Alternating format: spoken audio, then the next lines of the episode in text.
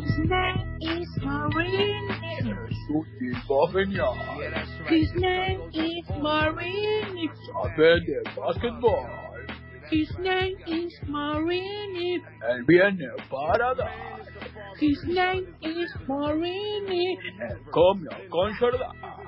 His name is Marini. Soon His name is Marini. Ay, Dios, a doble, a doble voz, bienvenido Diego Morini, a doble voz. Hola, buenas tardes. Pero qué maravilla, doble voz, dos idiomas, el tipo tiene todo, entiende todo. Y aparte cuando estamos en la antesala del comienzo de la NBA, el tipo está haciendo todo lo posible por terminar en Disney, Seba. No, no, es, es tremendo. Aparte hay un falsete en inglés, tipo, ¿me entendés? No sé, un falsete en inglés eh, eh, de un lado y del otro una no- una voz más, más, viste, aguardentosa. Aguardentosa, Sí. sí, sí, cargada. No, un muy coro, hubo coro. hubo choros. Hermoso, yo te digo, hermo- yo no sé eh, si el próximo NBA eh, 2021 eh, no, no va con las voces de, de Luquita, guarda. eh. Ojo, o- eh, le- lo puede presentar así a Por Lebron. eso, por eso, por eso me eché el inglés, porque lo quiero vender afuera. Sí, es esa, es esa, Lucas. En, en principio yo te diría que la apuntes al 2K, ¿viste? Y ahí por ahí Claro. vas pisando ya. Me gusta, me gusta. Eh, pará, eh, esta cortina tan mágica de Lucas Rodríguez nos lleva a la antesala. Estamos ahorita nada más. Estamos, sí, muy, muy cerca, Seba, muy, muy cerca de, comenzar oficialmente el cierre de temporada de la NBA y un poco eh, lo que la propuesta para hoy eh, tiene que ver con eso, pero no tanto. Incluso Agus me preguntaba, eh, vamos a hablar de la NBA del comienzo, sí, pero no tanto, o en todo caso sí, pero con la particularidad para tratar de entender por qué hablamos siempre y decimos que el gran espectáculo de la NBA es llegar a todos lados y hacerse fuerte en cada rincón del planeta. ¿Qué quiero decir con esto? Seba, que para entender un poquitito, el comienzo de la NBA es mañana, el 30, con dos partidos, el show está garantizado, va a arrancar con el clásico de Los Ángeles, Clippers, eh, Lakers, con LeBron de un lado, de un lado, Kawhi Leonard del otro. Ok, hasta ahí está todo perfecto, crearon la burbuja Disney, qué sé yo, y todo eso es divino. Ahora, ¿qué es lo que hace la NBA? No solo para ser atractiva por sus, por sus competidores, sino lo que le acerca a diferentes países del mundo para que sea consumida. ¿Qué quiero decir con esto? Que de los 22 equipos que van a participar en este final de temporada, que comienza el 30 y va a terminar el 14 de agosto con los ocho partidos de temporada regular que faltan para completar, más un posible play-in, play-in que es un nuevo formato que ingresó la NBA para esta definición de competencia que va a resolver eh, el octavo lugar entre el octavo y el noveno lugar. Si hay menos de cuatro juegos de, de diferencias entre el que está octavo y el que está noveno, van a jugar dos partidos para definir esa última plaza y después pasar a playoffs. Eh, hay todavía más atractivos. ¿Qué quiero decir con esto? Que va a haber 89 jugadores internacionales de 34 países en esta definición. Vale recordar que la temporada comenzó con 133 jugadores no estadounidenses. Eso es un récord para la NBA y que además apunta a que de, todos estos países haya algún jugador que, que intervenga. Ahora, ¿cómo, ¿cómo está dado de esta manera? Estos jugadores simplemente son relleno, por llamarlo de alguna manera, en el plantel. En algún caso puede ser que sean apuestas, pero en esta particularidad de cierre de temporada, además, hay que entender que es un récord, que va a haber ocho jugadores del All-Star 2020 que no son estadounidenses y van a participar en este último tramo. Giannis Antetokounmpo, ¿no? Milwaukee Bucks, es griego, Luka Doncic por Dallas, que es esloveno, Joel Embiid en Filadelfia, camerunés, eh, Rudy Gobert en Utah, francés, Nikola Jokic en Denver, que es serbio, Domantas Sabonis, que está lesionado, pero parece que puede volver, que es, lituano, eh, Pascal Siakam en Toronto, que es camerunés, y Ben Simmons en Filadelfia, que es australiano. todas este tipo de, de particularidades hacen que la NBA sin duda sea y tenga una penetración en todo el planeta que no tiene otro tipo de competencia. Lo- hay países, eh, por ejemplo, como Canadá, que tiene 15 jugadores participando en la NBA. Francia tiene 7. Australia, Alemania y Serbia tiene 5 jugadores cada uno ahí adentro. España también tiene jugadores importantes como Ricky Rubio o Marc Gasol, por ejemplo. Eh, pero esto hace que, que para, para la definición de la competencia sea realmente muy atractivo ver eh, no solo jugadores americanos muy espectaculares y que eh, sin duda garantizan que, que haya eh, espectáculos, sino, por ejemplo, salgamos de los convencionales y de los eh, de los que nombramos, no sé, antes tocó un Gobert, Doncic, Simmons, Ben Simmons, ¿no? Decíamos, o Ricky Rubio. Por ejemplo, Buddy Hill de Sacramento eh, Kings es de Bahamas. Entonces tenés un jugador de Bahamas que es uno de los atractivos, eh, es el segundo en triples anotados con 244, o Dennis Schroeder, el alemán, que juega para Oklahoma City Thunder, o por ejemplo Rui Hachimura, japonés, eh, que juega en Washington Wizards.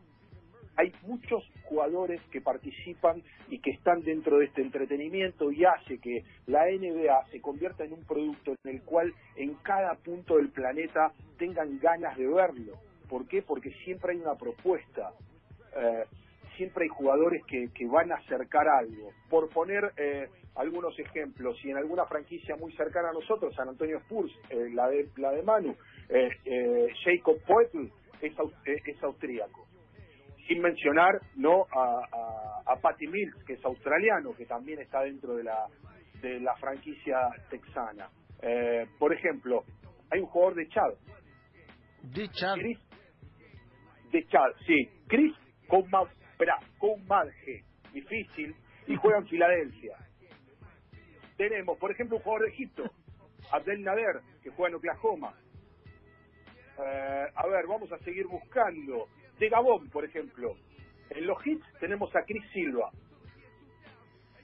Esto es para tratar de entender por qué la NBA se ha transformado a lo largo de los años en, eh, en un producto en el cual todos eh, tienen de alguna manera atención sobre lo que sobre lo que va a pasar en, en esta competencia y, y sobre todo mira hay particularidades todavía que nos ayudan a entender eh, cómo cómo tratan de de, de- de captar la atención incluso en todos los puntos. Viste que incluso hablamos eh, que, que había en algún momento eh, diferencias por el tema del racismo y la lucha del racismo, algunos que no querían jugar y otros sí, entonces la NBA ¿qué hizo?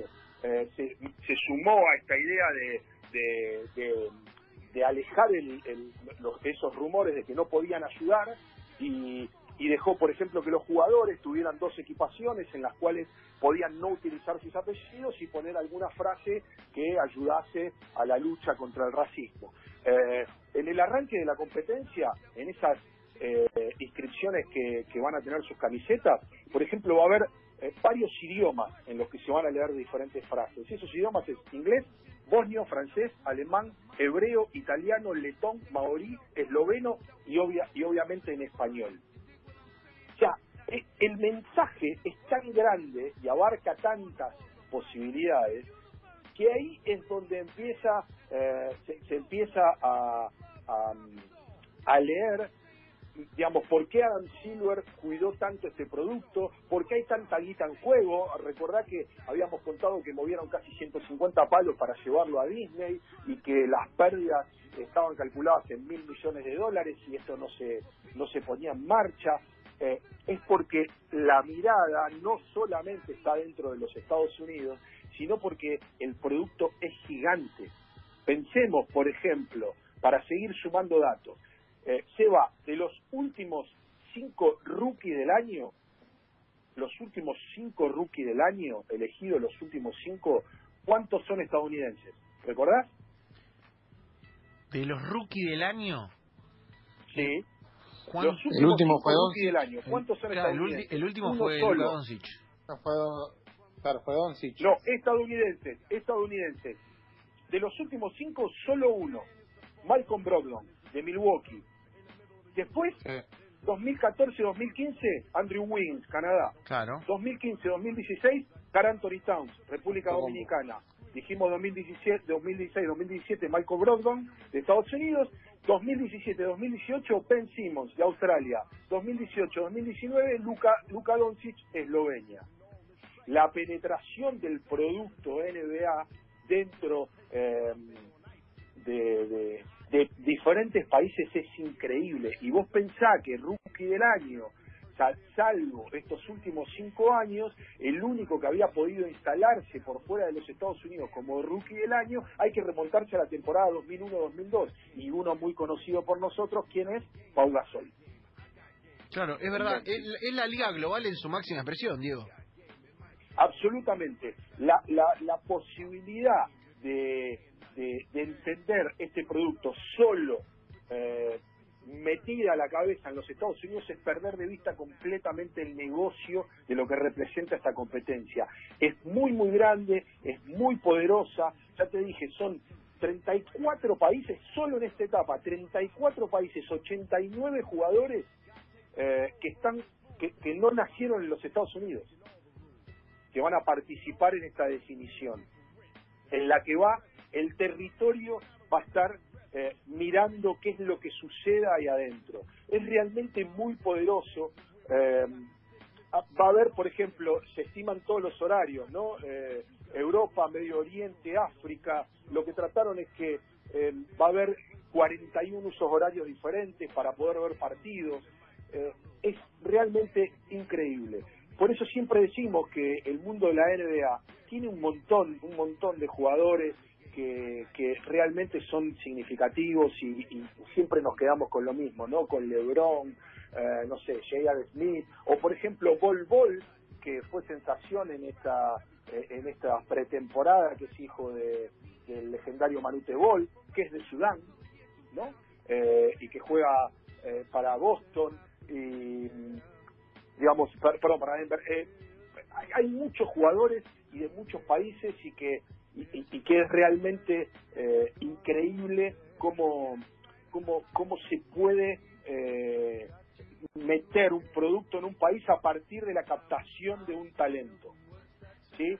Un talento puede hacer que un país se, se- se interese por la NBA. Y nosotros somos el, el- el- el caso más significativo, con Manu Ginóbili y todos los otros jugadores de, de- la generación dorada, pero por ejemplo, pero puntualmente con Manu Ginóbili. Para nosotros la NBA es un producto cercano, pero lo dijimos un montón de veces. Hace 17 o 18 años la NBA para nosotros era inaccesible, para nosotros digo, para los jugadores argentinos. Y hoy se sigue hablando que posiblemente Campazo tenga alguna chance, eh, si se quiere en Dallas o podría ser en Minnesota. Eh, realmente lo que va a pasar con este arranque de la NBA no solo va a ser significativo porque va a ser una situación especial, en una situación de pandemia, eh, donde se creó una burbuja en Disney que con todas las comodidades y que se levantó una peluquería en un día y los testeos y los eh, eh, anillos de los que hablamos, sino es que es un producto para que llegue a todo el planeta. 215 países 47 idiomas en televisores, computadoras, teléfonos móviles y tablets. Esa es la penetración de la NBA de un comienzo que se viene con todo. La verdadera liga global, ¿eh? en la mano y en la voz del señor Diego Morini. Dieguito, estamos ansiosos, hay nuevo plan para la noche desde mañana. ¿eh? Estamos Absolutamente. todos por, eh, por NBA eh, y, y la verdad que eh, no- nos cambia, a mí me cambia un poquito, ¿viste? A la noche tener eh, algo para ir viendo, aparte es corto, es efectivo y se define en poco tiempo. Con lo cual, medio que cada partido tenés algo importante, así que lo vamos a estar siguiendo. Eh, por acá para, para Argentina vamos a tener eh, seguramente ESPN y DirecTV, ¿no? DirecTV, mañana por ejemplo los dos partidos 19, 30 y 22, 22 Sí. es el clásico de Los Ángeles, va por DirecTV. Los dos partidos se van a ver por ahí. Y después vas a tener mucho NBA TV, a diferencia de otras veces, mucho NBA, NBA TV, por ejemplo, el viernes a las 5 de la tarde Memphis Portland va por NBA TV, es Bien. decir, no necesitas ningún sistema de pago más que tu cable operador de pago y el mismo viernes vas a tener dos partidos que van a ir por ESPN, que es 19.30 Boston y Milwaukee y a las 22 Houston y Dallas. Ahí ya tenés un partidazo con Houston y Dallas.